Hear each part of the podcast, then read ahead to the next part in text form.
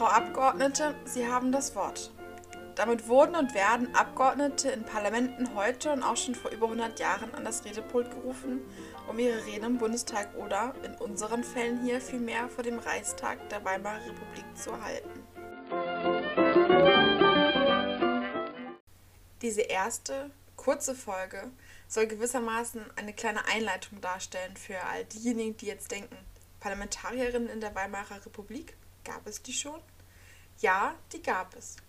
111 Frauen wurden zwischen 1919 und 1933 in die Weimarer Nationalversammlung und die Reichstage gewählt.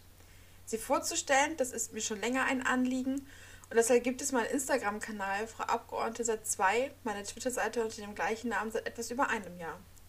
Und jetzt dachte ich mir, eher spontan als lange geplant, nachdem ein Blogbeitrag etwas länger als geplant wurde, warum sprichst du den Beitrag nicht einfach ein?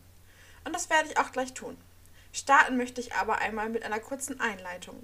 Mein Name ist Laura Baumgarten und ich möchte euch und Ihnen hier die ersten Parlamentarierinnen der Weimarer Republik vorstellen. Als am 19. Januar 1919 Frauen in Deutschland das erste Mal einen Reichstag wählen durften und auch als Vertreterin dort hineingewählt werden konnten, war das Frauenwahlrecht lange erkämpft. Erst drei Monate vorher, während der Novemberrevolution 1918, wurde es schließlich eingeführt. Und an diesem 19. Januar wurden schließlich 37 Frauen in den Reichstag gewählt. Frauen, die gab es in fast allen Fraktionen.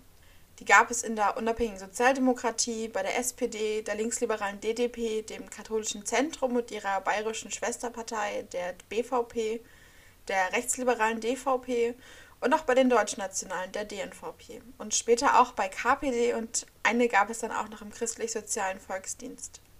Frauen gab es also, aus Sicht des Parlamentspräsidenten, von ganz links bis ganz rechts sitzend im Parlament. In allen Fraktionen.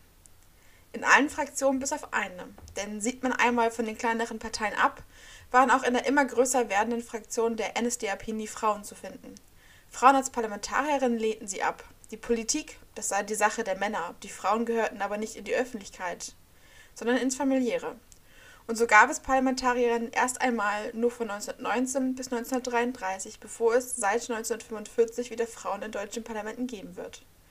Und um diese ersten 111 Frauen im Reichstag soll sich dieser Podcast drehen. Es wird keine regelmäßigen Folgen geben, aber ich versuche die Abstände auch nicht zu groß werden zu lassen.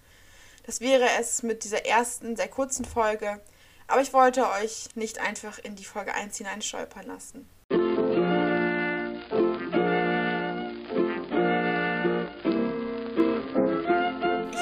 sehr freuen, wenn ihr hier hin und wieder hereinhört oder auch auf meinem Twitter- oder Instagram-Kanal vorbeischaut. Und dann hören wir uns bald zur